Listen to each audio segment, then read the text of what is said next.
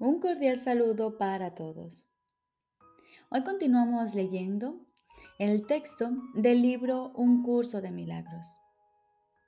Capítulo primero. El significado de los milagros. Séptima parte. Las distorsiones de los impulsos milagrosos. Jesús nos dice, tus percepciones distorsionadas producen una densa envoltura alrededor de los impulsos milagrosos, dificultándoles el que lleguen a tu conciencia.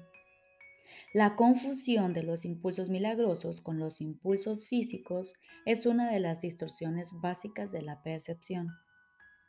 Los impulsos físicos son impulsos milagrosos mal canalizados. Todo placer real procede de hacer la voluntad de Dios. Esto es así porque no hacer su voluntad es una negación del ser.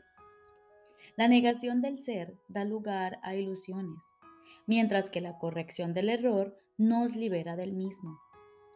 No te engañes a ti mismo creyendo que puedes relacionarte en paz con Dios o con tus hermanos a través de algo externo. Criatura de Dios, fuiste creado para crear lo bueno lo hermoso y lo santo. No te olvides de eso. El amor de Dios, por un breve periodo de tiempo, todavía tiene que expresarse de un cuerpo a otro, ya que la visión es aún muy tenue. El mejor uso que puedes hacer del cuerpo es utilizarlo para que te ayude a ampliar tu percepción de forma que puedas alcanzar la verdadera visión de la que el ojo físico es incapaz. Aprender a hacer esto es la única utilidad real del cuerpo. Las fantasías son una forma distorsionada de visión.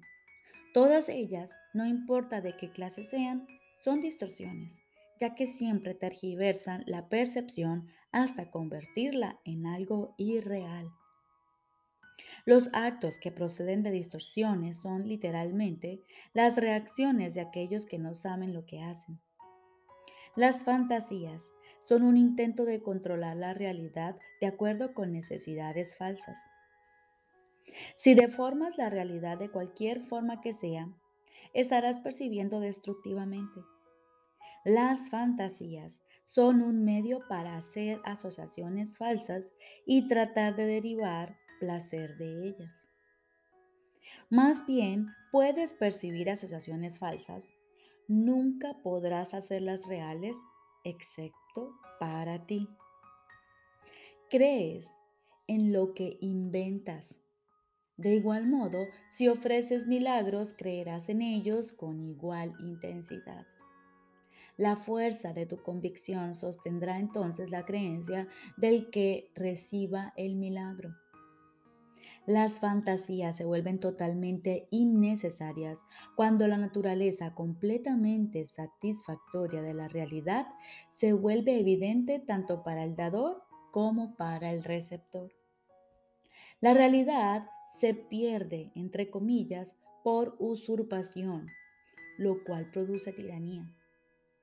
Mientras puede un solo esclavo caminando sobre la faz de la tierra, tu liberación no será total. Repito, mientras quede un solo esclavo caminando sobre la faz de la tierra, tu liberación no será total. La única meta del que se ha decidido por el camino de los milagros es restaurar completamente la afiliación. Este es un curso de entrenamiento mental. Todo aprendizaje requiere atención y estudio en algún nivel. Algunas de las secciones posteriores de este curso se basan en tan gran medida en estas primeras secciones que es necesario un estudio muy detallado de las mismas. También las vas a necesitar a modo de preparación. Sin esta preparación, lo que sigue podría infundirte demasiado temor imposibilitando así el que pudieses usarlo de manera constructiva. A medida que estudies estas primeras lecciones o secciones, no obstante, comenzarás a percatarte de algunas de las conexiones que más adelante se ampliarán. Se necesitan sólidos cimientos debido a la confusión que hay entre el miedo y la reverencia, a la que ya hice referencia anteriormente y en la cual incurrimos con frecuencia. Dije que la reverencia no es apropiada en conexión con los hijos de Dios porque no deberías experimentar reverencia en presencia de tus semejantes. No obstante, puse de relieve a sí mismo que la reverencia es apropiada en presencia de tu Creador. He tenido mucho cuidado al clarificar mi papel en la expiación sin añadirle ni restarle importancia. Estoy tratando también de hacer lo mismo con el tuyo. He subrayado que la reverencia no es una reacción apropiada hacia mí debido a nuestra inherente igualdad. Algunos de los pasos posteriores de este curso, sin embargo, entrañan un acercamiento más directo a Dios mismo. No sería prudente iniciar esos pasos sin una preparación cuidadosa, pues de lo contrario, la reverencia se confundiría con el miedo y la experiencia abarcaría siendo más traumática que beatífica. La curación, en última instancia, procede de Dios. Se te están explicando cuidadosamente los medios. La revelación puede, de vez en cuando, revelarte cuál es el fin, pero para alcanzarlo, los medios son necesarios.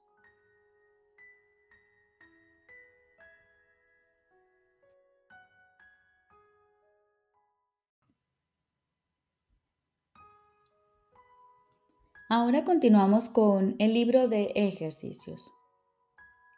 Lección número 8. Mi mente está absorbida con pensamientos del pasado. Mi mente está absorbida con pensamientos del pasado. Esta idea es, obviamente, la razón de que veas únicamente el pasado. En realidad, nadie ve nada. Lo único que ve son sus propios pensamientos proyectados afuera. El hecho de que la mente esté absorbida con el pasado es la causa del concepto erróneo acerca del tiempo de que adolece tu visión. Tu mente no puede captar el presente, que es lo que es el único tiempo que hay. Por consiguiente, no puede entender el tiempo y de hecho no puede entender nada. El único pensamiento completamente verdadero que se puede tener acerca del pasado es que no está aquí. Pensar acerca del pasado, por lo tanto, es pensar en ilusiones. Muy pocos se han dado cuenta de lo que realmente supone visualizar el pasado o prever el futuro. De hecho, la mente está en blanco al hacer eso, ya que en realidad no está pensando en nada. El propósito de los ejercicios de hoy es comenzar a entrenar a tu mente a reconocer cuando no está realmente pensando en absoluto. Mientras tu mente siga absorbida con ideas sin contenido, la verdad permanecerá bloqueada.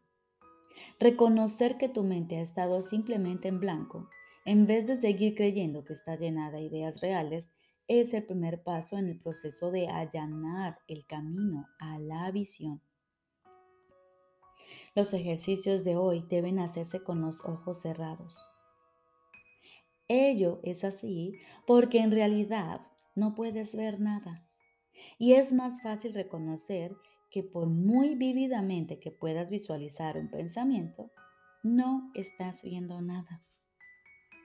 Con el mayor desapego que puedas, escudriña tu mente durante el habitual minuto más o menos, notando simplemente los pensamientos que allí encuentres. Nombra cada uno por la figura central que contenga y luego pasa al siguiente. Da inicio a la sesión de práctica diciendo, parece que estoy pensando en... y pon allí aquello que estás pensando. Luego describe detalladamente cada uno de tus pensamientos. Por ejemplo, parece que estoy pensando en, puedes poner el nombre de una persona, en el nombre de algún objeto o en el nombre de alguna emoción. Y así sucesivamente, concluyendo al final del periodo de búsqueda mental con, pero mi mente está absorbida con pensamientos del pasado. Esto puede hacerse cuatro o cinco veces en el transcurso del día, a menos que te resulte irritante. Si te resulta difícil, tres o cuatro veces es suficiente. Tal vez te ayude, no obstante, a incluir la irritación o cualquier emoción que la idea de hoy pueda suscitar en la búsqueda mental en sí. Recordemos. Lección número 8. Mi mente está absorbida con pensamientos del pasado. Y siguiendo con esta idea principal, cerramos nuestros ojos, respiramos profundamente y pensamos en esta idea, seguido de este ejercicio. Parece que estoy pensando en. Busca en qué está pensando tu mente ahora y pon allí el nombre de la persona, el nombre del objeto, de la emoción o de cualquier otra cosa que venga a tu pensamiento. Parece que estoy pensando en... Y termina la frase con lo siguiente. Pero mi mente está absorbida con pensamientos del pasado. Tres o cuatro veces al día pueden ser suficientes y no dedicarle más de un minuto a cada sesión. Te deseo un feliz y maravilloso día.